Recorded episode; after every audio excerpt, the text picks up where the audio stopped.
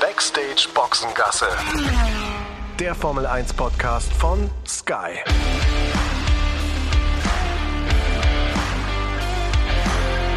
Mit Sascha Roos, Peter Hardenacke und Sandra Baumgartner. Und rein geht's in die Wochen der WM-Entscheidung, denn eins ist klar, in den nächsten Tagen steht fest, wer Weltmeister 2021 werden wird. Jetzt erstmal Saudi-Arabien, zum allerersten Mal äh, wird's dort dann um ja das Podium gehen. Spannender Ort in jeder Hinsicht. Ähm, Freue mich drauf, auf jeden Fall mit euch wieder unterwegs sein zu dürfen, Sandra Peter. Äh, Koffer schon gepackt, Sandra? Äh, ist ja eigentlich relativ klar vorgegeben, was man mitnimmt. Ne? Also äh, jetzt hier das, was wir hier brauchen, äh, Daunenjacke und so nicht. Ja gut, die nehme ich natürlich mit, weil wie man bei mir natürlich wieder hört, bin ich schon mal wieder erkältet und ähm, ich brauche die Daunenjacke dann vor allem natürlich beim Zurückkommen. Wenn wir dann hier im winterlichen Deutschland wieder ankommen, ist die Daunenjacke, glaube ich, das perfekte Kleidungsstück. Aber nee, ich habe noch nicht gepackt, mache mir aber natürlich so meine Gedanken darüber, äh, was ich da so ähm, mitnehme und einpacke, weil natürlich die Frage ist, es muss was sein, was angemessen ist dem Ort, wo wir sind und aber wo man sich auch nicht ähm, so den Hintern wegschwitzt, ne? Weil es wird ja schon heiß. Ja, äh, ich meine, ich habe natürlich meinen Koffer auch noch nicht gepackt. Ähm, hallo in die in die Runde. Ähm, ich habe mich auch gar noch noch gar nicht ganz so damit auseinandergesetzt. Äh, ich glaube, Sascha, für uns äh, als als Männer ändert sich eh nicht so viel. Unser äh, unser Dresscode ist sowieso äh, lange Hose und und Hemd äh, in den meisten Fällen. Also von daher gehe ich relativ entspannt ähm, ans Werk. Ich glaube, da wird sich nicht viel ändern. Ich glaube, für äh, für die Frauen ähm, ist es ist es schwieriger. In dem Fall für dich, Sandra. Ich weiß gar nicht. Ich glaube, kurze Hose wäre verboten für dich, oder? Ich bin mir aber, ich bin mir nicht ganz sicher. Kurze Hose ähm, wäre verboten. Alles, was quasi bis unters Knie geht, ähm, ist erlaubt. Also ein etwas längerer Rock zum Beispiel ist auch erlaubt. Die Ärmel sollen drei Viertel lang sein ähm, und es soll, was natürlich auch der Hitze wieder zugutekommt, alles auch ein bisschen weitere Kleidung sein. Also nicht so ganz eng anliegendes, aber das äh, zieht man ja sowieso an, wenn man in wärmere Gefilde geht. Das ist ein bisschen luftiger, das ist dann ganz angenehm. Sascha, aber weil du die Frage gestellt hast, hast du den Koffer denn schon gepackt? Wir sind noch früh dran, ne? Na, gepackt habe ich noch nicht, aber ich weiß zumindest schon, was ich mitnehme. Also ist ja bei uns, wie du schon sagst, relativ, relativ easy. Also das ist jetzt nicht so das ganz große Thema, aber ich finde ehrlich gesagt diese, diese Thematik mit dem, mit dem Anziehen, ähm, ich meine, gut, wir sind Gast in einem Land, das äh, natürlich zu äh, denen gehört, äh, die ähm, ja muslimisch sind, die doch sehr konservativ sind. Also jetzt, wenn wir jetzt mal nur von der Religion sprechen und äh, dann gebührt's halt auch dem Respekt, finde ich, wenn du als Gast dort bist, dass du dich dann auch den Gepflogenheiten anpasst. Also ich meine, so weit musst du bei uns ja gar nicht gucken, wenn du meinetwegen im Vatikan bist, äh, in Rom, läufst du auch nicht mit äh, Badeschlappen und mit kurzer Hose da durch die Gegend. Also insofern kann ich das schon nachvollziehen, dass man äh, sich dann auch dementsprechend kleidet. Denn nach Mekka zum Beispiel, das ist ja der heiligste Ort, ist es nicht weit weit. Das sind, glaube ich, keine 100 Kilometer, wenn mich nicht alles täuscht, von Jeddah weg. Ähm, ja, also das finde ich ist nur respektvoll, wenn man dann auch dementsprechend sich an diese Regeln hält. Da habe ich übrigens tatsächlich mal geguckt, Medina Mekka, äh, Sascha, weil wir ja noch einen Tag länger da sind, äh, hatte ich äh, mal kurz die Schnapsidee, dass wir da mal vorbeischauen. Ähm, allerdings äh, ist das äh, Christen oder beziehungsweise Nicht-Muslimen äh, nicht gestattet, äh, dort diese heiligen Orte zu, zu besuchen. Da dachte ich, ach Mensch, wenn wir schon mal sind, da sind, dann machen wir Sightseeing, äh, natürlich mit Schlappen und kurzer Hose. Nein, natürlich nicht, aber es ist, ähm, es ist nicht gestattet, das Ganze. Also ähm, schade eigentlich. Aber was mal übrigens, was wichtig ist, ne? Also ein Ausdruck, ich weiß nicht, ob ihr den kennt, Walla, wisst ihr, was das heißt? Nö. Weißt du? Nein? Nein? Walla Walla? Na, Walla Walla. Ne? Das ist jetzt nicht das, was du meinst, Walla Walla Kleid oder sowas. Das ist das, was die Sandra vielleicht dann anziehen darf, weil sie ein bisschen weiter ist. Nee, Walla heißt quasi, ähm, ich schwöre bei Gott so ungefähr, ja. Das ist ein Ausdruck, der äh, dort relativ häufig dann auch fällt. Nur, dass Alles ihr das klar. schon mal hört. Kenne ich Walla. aus dem Libanon tatsächlich, lieber Sascha, weil ich da ja schon ein paar Mal gewesen bin. Da hört man es dann sehr, sehr, sehr oft. Ja. Voila. Walla. Ja. So ist es. Walla Krise ist irgendwie auch so ein Ausdruck, den äh, die äh, das ist ein Jugendwort, ja. Heißt so, oh mein Gott, schon wieder Krise. Also so in die Richtung. Nur mal so nebenbei, habe ich von meinem von meinem Sohn erfahren. Aber ich bin tatsächlich, ich bin tatsächlich auch gespannt darauf, äh, was uns, äh, was uns, was uns da, was uns da erwartet. Wir werden berichten. Ja, das auf jeden Fall. Rein sportlich gesehen, äh, enge Kiste, auf jeden Fall. Äh, Das wird, äh, mit Sicherheit äh, das Thema sein natürlich in den nächsten Wochen. Äh, die Strecke vom Layout. Ich, ich muss ja gestehen, ich bin sie schon abgefahren. Also ich habe ja dieses Formel 1 äh, Rennspiel und äh, habe mich an dieser Strecke versucht. Äh, ich bin kläglich gescheitert. Es ist äh, na ey, die ist sackschwer. Also schaut so vom Layout, denkst du so, na nur ballern und so, aber vergiss es, das ist halt äh, Stadtkurs, ne? Links und rechts nur Beton. Also ja, also bin mal gespannt, wer der Erste ist, der irgendwo einschlägt. Das ist durchaus möglich. Ich habe zwei Kandidaten im Sinn. Der eine fährt ja. bei Haas und der andere? In einem Alpha Tauri. Ah, okay, stimmt. ja, auch ein Rookie. Ich weiß, wen du meinst. Ja, äh, würde ich, würde ich mitgehen, würde ich auch ein bisschen was draufsetzen. Aber ganz spannend insgesamt, ne, was diese Strecke anbetrifft. Ich glaube, die hatten ein Jahr Zeit. In dem Fall äh, der Carsten Thielke, äh, der Sohn von, von Hermann Thielke, der ja auch viele Strecken ähm, gebaut hat, ähm, ein Jahr das Ganze fertigzustellen. Ja, eng. Und das wird es auch bleiben, denn äh, wahrscheinlich wird es so sein, wenn die Ampeln das erste Mal auf grün geschaltet werden am Freitag, dann äh, sind die gerade fertig mit den letzten Arbeiten. Da wird der letzte der letzte Strich gemacht werden. Wahrscheinlich ist es sogar noch später. Das sind dann wahrscheinlich noch Arbeiten, die jetzt nicht unbedingt wichtig sind, damit die Autos fahren können, aber so andere Geschichten äh, haben wir in der Vergangenheit ja schon öfter erlebt. Also Korea war super knapp und Indien damals auch, beides äh, 2010, wenn ich mich nicht täusche. Ich glaube, Sochi war damals auch ziemlich knapp. Da kann ich mich nämlich auch noch dran erinnern, dass ich damals auch mit, mit Hermann Thielke, der da ähm, noch ähm, involviert war, auch darüber gesprochen habe, der auch gesagt hat, er hatte echt seine Sorge, ob das überhaupt rechtzeitig alles äh, steht, bis die, ähm, bis die letzten oder bis die Autos das erste Mal darüber fahren. Also das ist irgendwie auch so ein bisschen gang und gäbe und erinnert mich manchmal auch so ein bisschen daran, auch bei den Präsentationen immer vor der Saison, ne, da werden die Autos auch immer fast nie fertig. Also irgendwie ist es dann doch in der Formel 1 alles auf den letzten Drücker. Wenn es am Ende klappt, ist ja alles, ist ja alles gut. Aber die fahren da auch tatsächlich nur in diesem Jahr, ne? Das äh, wusste ich auch noch gar nicht. Äh, 2023, äh, wenn die permanent dann dabei ist, die Strecke, oder ist es schon ab nächsten Jahr, fahren sie dann äh, in Kitvia, ne? Ja, aber ich, ich glaube fast, dass die nächstes Jahr da noch fahren. Also es hängt davon ab, wie sie das alles hinkriegen. Also sie hätten zumindest einen Ausweichtermin. Also es ist sowieso ein Wahnsinn. Also wenn man, wenn man da hinkommt, ist es, glaube ich, nur maximal 50 Prozent fertig geworden, links und rechts von der Strecke. Also die Strecke natürlich schon.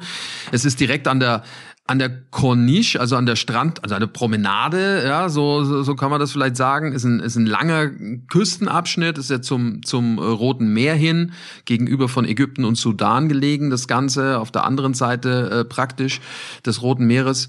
Und äh, das ist eine Strecke oder eine Straße, die schon existierte. Das hat man jetzt umgebaut, künstlich noch so ein paar Seen und so kleine ähm, ja, Flussläufchen da dann noch irgendwie hinbekommen. Und sie ist total schmal. Ich weiß nicht, ob ihr euch die schon mal am, am Layout angeguckt habt.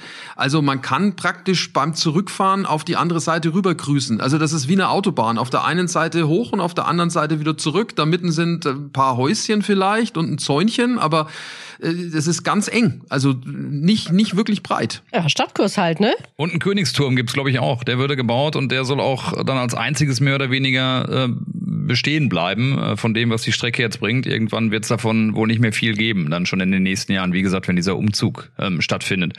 Was glaubst du denn, Sascha? Ist das wirklich so eine, so eine Strecke, die ganz klar in Richtung Mercedes geht? Ja, würde ich schon sagen. Also es ist rein, wenn man, es gibt ja so Berechnungen, wie schnell das Rennen rum sein wird und was der Schnitt sein könnte. Und sie gehen davon aus, dass es über 250, 252 kmh sein werden im Schnitt. Und das ist dann ein bisschen langsamer, als das in, in Monza der Fall ist normalerweise. Also normalerweise ist Monza schon immer die Strecke, die wirklich die höchsten Schnitt, Durchschnittsgeschwindigkeiten dann hat aufs ganze Rennen gesehen. So von der Rennlänge äh, rechnet man so mit eine Stunde 17. Also es sind ja immer so, so ein bisschen mehr als 300 Kilometer, äh, die so ein Rennen dauert. Das ist ja verankert, fest verankert in den Regularien.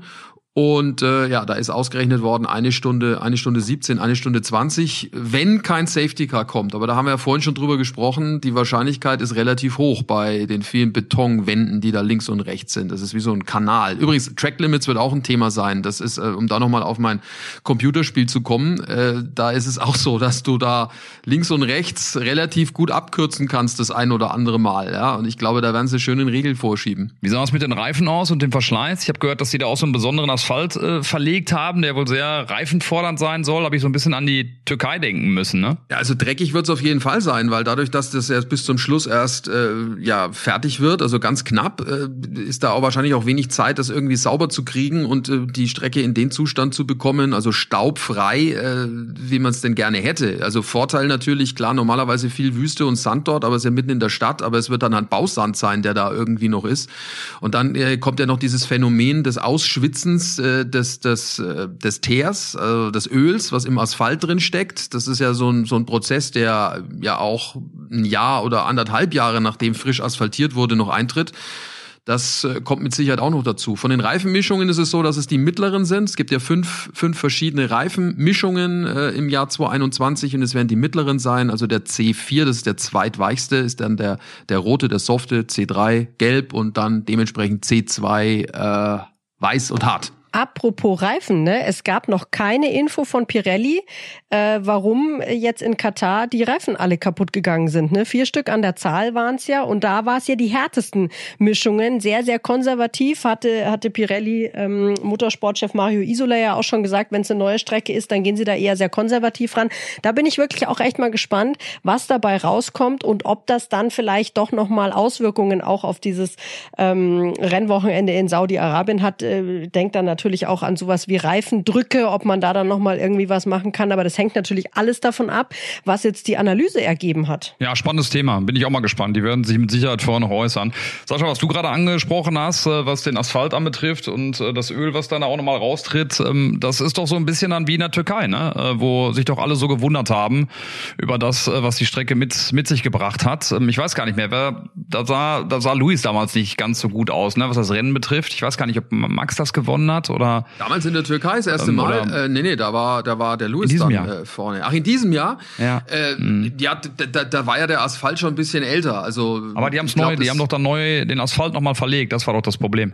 Die haben noch nochmal ein neues, eine neue Asphaltschicht rübergezogen und da waren doch alle total überrascht, unter anderem Mario Isola. Stimmt, weil das war ja das, dass im Jahr davor ähm, sich so viele so beschwert haben, ne, über den Asphalt genau. und dann hatten die da nochmal ähm, noch irgendwie dran geschraubt und nochmal was drüber gelegt. Ich erinnere mich, ja. Schon wieder so lange her alles. Ja, Wahnsinn, gell? Wie als wäre es vor drei Jahren gewesen. Aber Bott, ich habe gerade noch mal geguckt, Bottas, äh, Bottas hat's damals gewonnen. Ähm, ich glaube, da hatte, da hatte Lewis dann irgendwie andere Probleme. Verstappen ist Zweiter geworden. Ich meine, es wäre, das wäre eine ähnliche Thematik gewesen dann auch äh, mit mit dem, was den Asphalt dann anbetrifft. Ja, Temperaturen sind natürlich auch andere, ne? Äh, muss man natürlich auch sehen. Also das ist vom vom, vom, vom Wetter her natürlich auch ein bisschen anders, als es in der Türkei war. Also ja, wird spannend, äh, wie sie dann damit umgehen. Äh, ehrlich gesagt, äh, wir, wir, werden, wir werden gespannt sein. Äh, vor allem werden die äh, Top-Teams natürlich ein bisschen Vorteil haben aufgrund der, der Simulationen, die die laufen lassen können.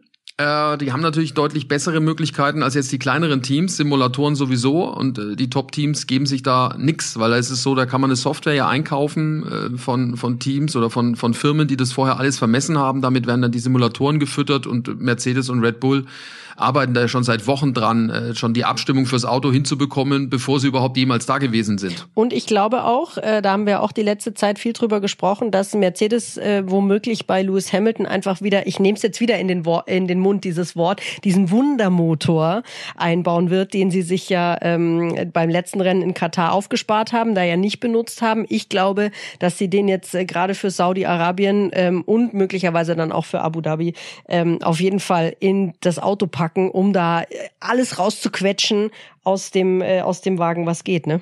So, ich habe jetzt mal schnell geguckt, der Hochdruckreiniger war es, äh, mit dem die ja. Piste ähm, und äh, der Track nochmal präpariert wurden in der Türkei und davon wusste Pirelli ja irgendwie nichts. Ne? Da gab es doch damals das große, das große Rätselraten. Äh, wer, wer wusste Bescheid und wer nicht. Da waren ja die Teams auch so ein bisschen, äh, so ein bisschen überrascht. Genau, das war's. Weil asphaltiert haben sie es 2019 und 2020 haben sie es dann nochmal mit dem Dampfstrahler weggemacht, um eben mehr äh, es aufzurauen. Ja? Also das war, glaube ich, der Hintergrund der ganzen Nummer. Habt ihr das auch gehört, dass Bottas äh, mit einem neuen Motor unterwegs sein wird? Nee. In der Türkei, so? in, ähm, in Saudi-Arabien. dass sie da überlegen, äh, dem neues Aggregat reinzusetzen? Wäre dann Nummer sieben, ne? Das wäre ja, Nummer sieben. Aber, es aber würde Sinn machen. Würde Sinn machen. Das setzt Max natürlich dann auch nochmal richtig unter Druck, ne? Ja. Ich glaube, das also Ziel wird das, so ein bisschen sein. Sag, Sascha. Ja, das Problem ist, er kriegt halt nur fünf, ne? Fünf Strafe, äh, fünf Plätze Strafe in der Startaufstellung. Das kannst du kompensieren, gerade bei der Strecke. Also da kann man super überholen. Es gibt da mehrere DRS-Sektoren. Also das geht ohne weiteres, gerade mit einem Auto wie dem Mercedes. Ich frage ist, ob es der Bottas dann im Rennen hinbekommt. Das steht wieder auf einem anderen Blatt. Aber rein theoretisch würde das funktionieren. Und das ist ja wieder das Thema, haben wir ja auch schon ein paar Mal diskutiert. Ist es eigentlich gerechtfertigt, dass es nur fünf Plätze sind, wenn du eigentlich so einen äh, unfassbaren Vorteil hast mit äh, einem ganz, ganz neuen Motor? Ich finde nein, ich finde es ist zu wenig Strafe. Gehe ich, gehe ich mit dir. Und äh, ich finde auch, äh, wie gesagt, auch was, was Alonso ähm, gesagt hat in Brasilien, ne, dass das auch so viel ausdrückt über die Dominanz, die Mercedes hat, dass es Lewis Hamilton möglich ist, äh, von 20 auf, auf 5 zu fahren äh, im Sprint und dann auch nochmal von 10 auf 1 ohne Probleme. In Runde 48, glaube ich, hat er, hat er den Max dann damals gehabt, also noch relativ früh. Ähm, auch das finde ich ist schon kritisch zu sehen, aber auch was die Strafen anbetrifft, bin ich komplett da bei dir. Ähm, das, das reicht, finde ich, nicht. Es ist dann, es ist dann zu einfach und der Vorteil in dem Fall bei Mercedes ist einfach äh, zu groß. Wir haben ja auch schon mal darüber diskutiert, ob es Red Bull auch machen könnte.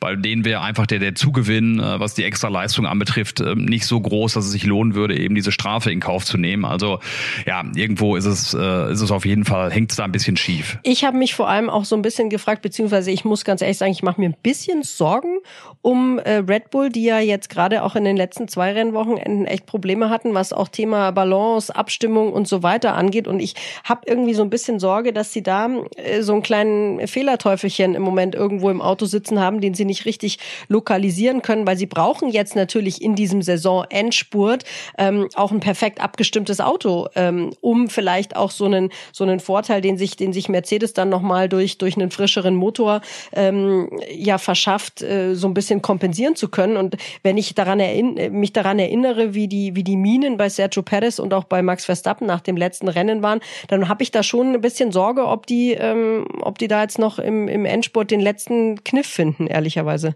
Wobei von der Balance her müsste das jetzt kein Problem sein bei der Strecke jetzt am Wochenende, weil äh, dadurch, dass es ja keine permanente Rennstrecke ist, gibt es da auch nicht diese Curbs äh, und solche Unebenheiten. Also ja, es müsste stimmt. relativ flach alles sein und die Curbs würde ich jetzt mal behaupten, auch da kann ich nochmal mein Rennspiel äh, zu Rate ziehen. Ob das jetzt alles stimmt, weiß ich jetzt auch nicht, aber man kann da relativ direkt über die, über die Randsteine drüber fahren. Das geht nicht bei jeder Strecke, kann ich euch sagen. Ja? Also das geht schon da. Also mal gucken. Bin mal gespannt, was der Track-Check am Donnerstag Donnerstag, wenn ich mit Ralf um die Strecke laufe, was ich dann da entdecke, ob das alles so stimmt, wie ich es mir vorstelle. Wie ist es eigentlich? Da, da müsst, das ist dann natürlich die große Kleidungsfrage. Da wird er wahrscheinlich auch mit, mit langer Hose dann unterwegs sein müssen. Ne? Fällt mir nur mal ganz kurz rein als, als, kleiner, als kleiner Einwand, ne? weil sonst seid ihr da immer mit kurzer Hose unterwegs. Ich glaube. Vielleicht leih ich mir einen Rock von der Sandra aus.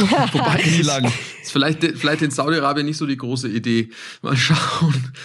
Oder ihr, vielleicht habt ihr ja in eurem großen Repertoire an äh, Sport-Outfits einfach so eine, so eine lange, ganz leichte Hose. Die würde ich empfehlen. Eine Flughose, die könnte die Flughose. ich anschön. Schöner Seidenblouson-Anzug, wie früher, genau. Sascha.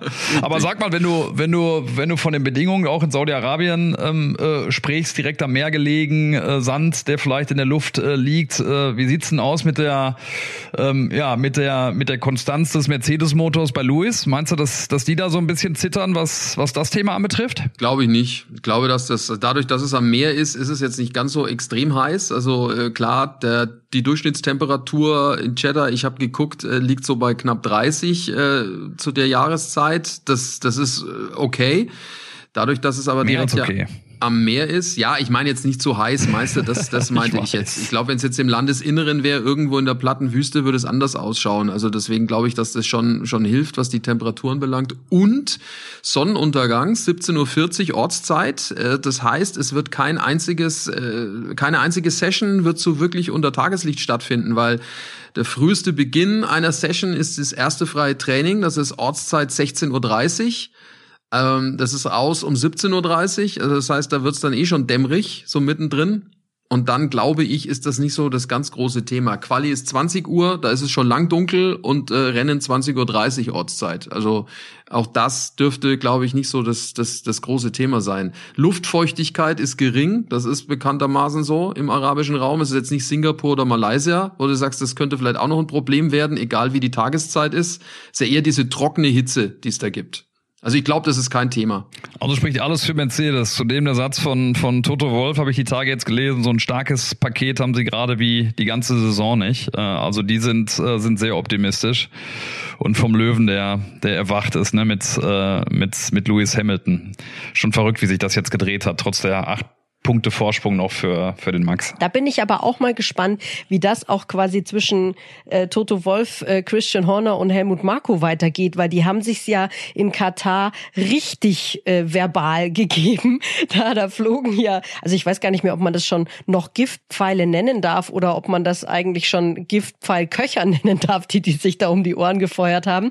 Und das wird ja jetzt auch im, auch im, im Saisonendspurt wahrscheinlich ja nicht weniger. Also die werden jetzt nicht in, in Saudi-Arabien auftauchen und äh, Arm in Arm da durchs Fahrerlager laufen. Da bin ich auch echt sehr gespannt, was für Nebenkriegsschauplätze wir da noch erleben werden. Wobei ich ja auch denke, dass, äh, dass es gut wäre für Red Bull, für Christian Horner. Ich finde, Helmut Marko hat sich ja zumindest ein bisschen zurückgehalten jetzt die letzten, die letzten Wochen, was so diese äh, verbalen Scharmützel anbetrifft. Aber ich würde Red Bull raten, sich jetzt einfach mal komplett auf sich zu konzentrieren, die Scharmützel mal beiseite zu lassen und wirklich zu gucken, dass sie ihr Auto vom Freitag an mit dem ersten Training in die richtige Richtung entwickeln, weil ich glaube, das war ja auch in den letzten Wochen öfter mal ein Problem. Ich glaube, am Sonntag waren sie ja ganz zufrieden dann auch, aber wirklich da versuchen alle, alle Körner, die da sind, komplett auf, auf sich selbst zu, zu lenken und äh, höchste Konzentration fürs eigene Auto zu haben. Also das wäre jetzt mal so mein frommer Wunsch in Richtung, in Richtung äh, Red Bull und Christian Horner.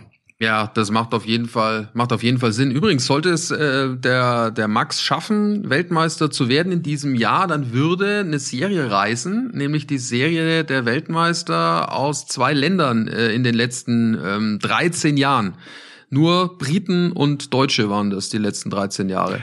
Max ist ja ein halber Deutscher. Ja, genau. Wir bürgern den der einfach letzte, ein. Der letzte, der letzte Nicht-Brite oder Deutsche, der Weltmeister wurde, war, na? Kimi Räikkönen. Kimi Räikkönen 2-7. Sonst Hamilton, Button, Vettel und Rosberg. Das waren alle in der Zeit. Ja, gleich reden wir über einen Briten, der ja viel bewirkt hat in äh, der Formel 1 und im Motorsport. Äh, traurige, traurige Meldung, die uns äh, leider ereilt hat. Gleich sprechen wir über Frank Williams.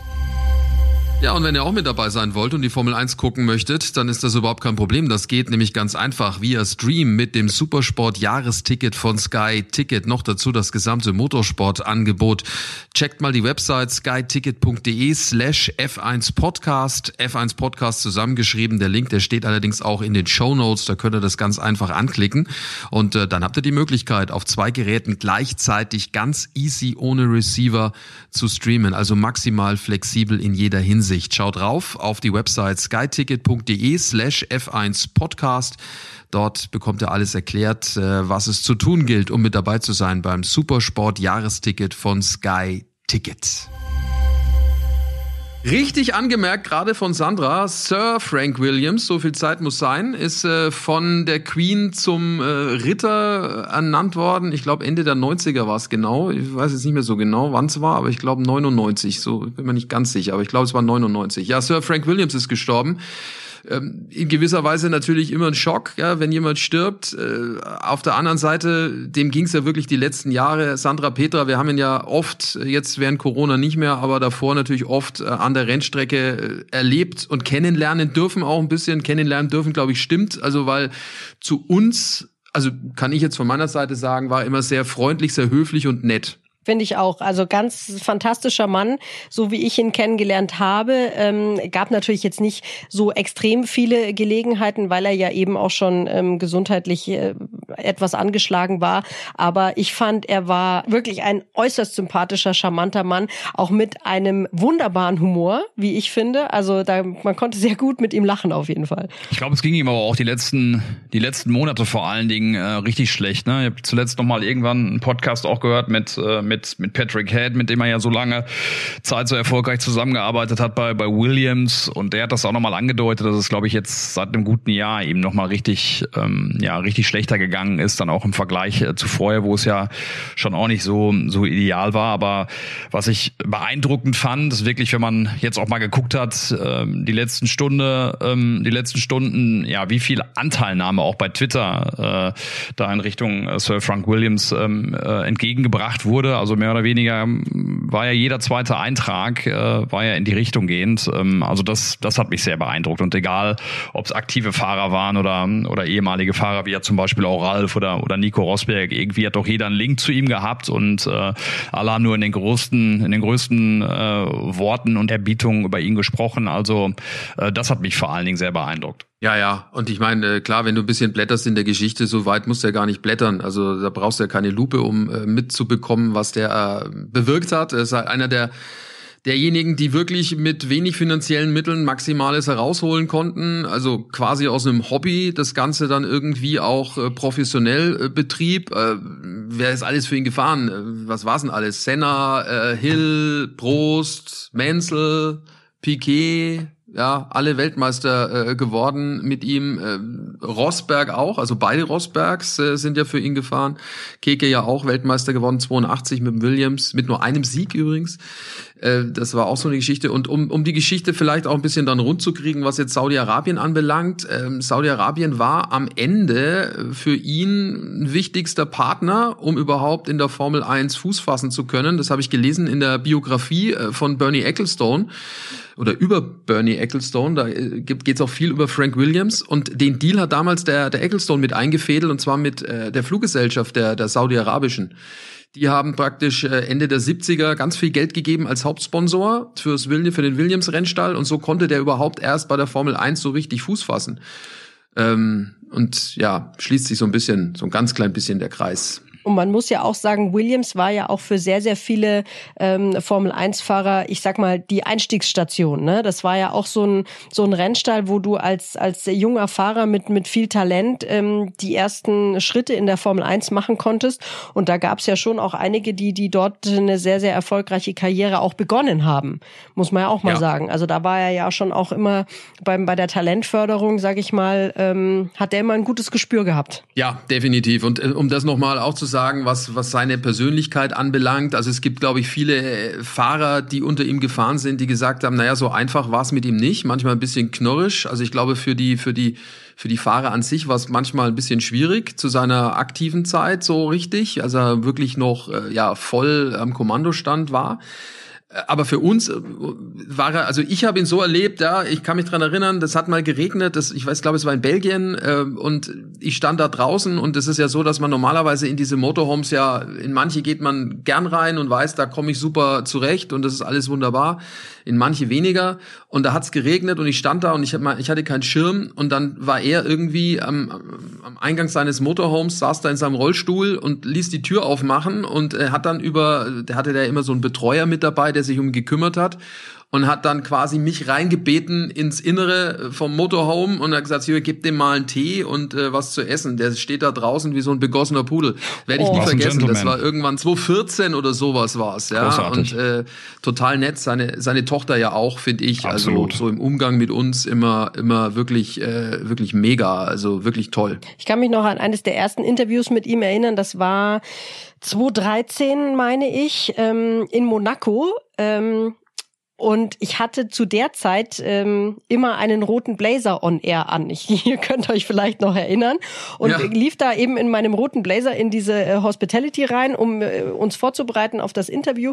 Und er guckte mich so ganz schelmisch grinsend an und sagte zu mir oder fragte mich, ob ich entweder Ferrari-Sympathisantin wäre wegen des roten Blazers oder ob ich es denn in Deutschland mit der SPD halten würde.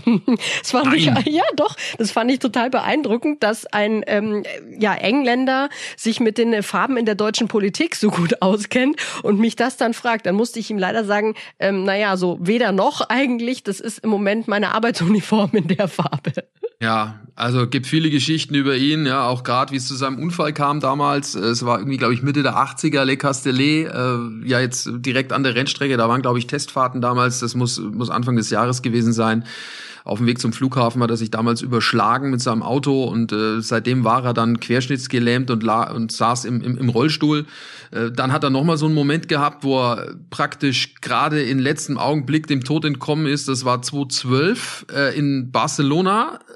Das war der letzte ja große Erfolg damals. Äh, hier äh, kann mich dran erinnern von Williams mit Maldonado. Der hat das Rennen gewonnen damals. Also haben viele vielleicht sogar schon vergessen. War in Barcelona.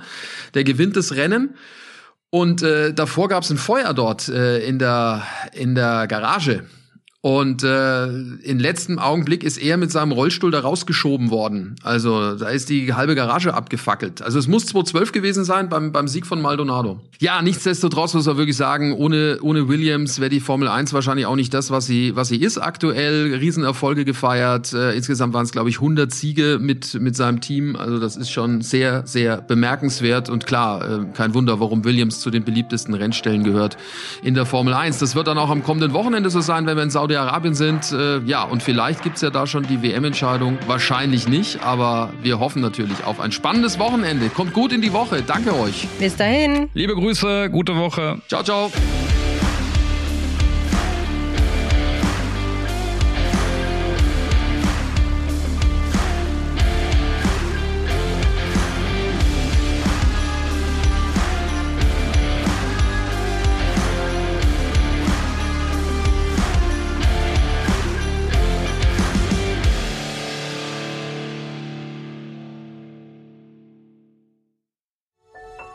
Dies war eine Produktion der Podcast-Bande.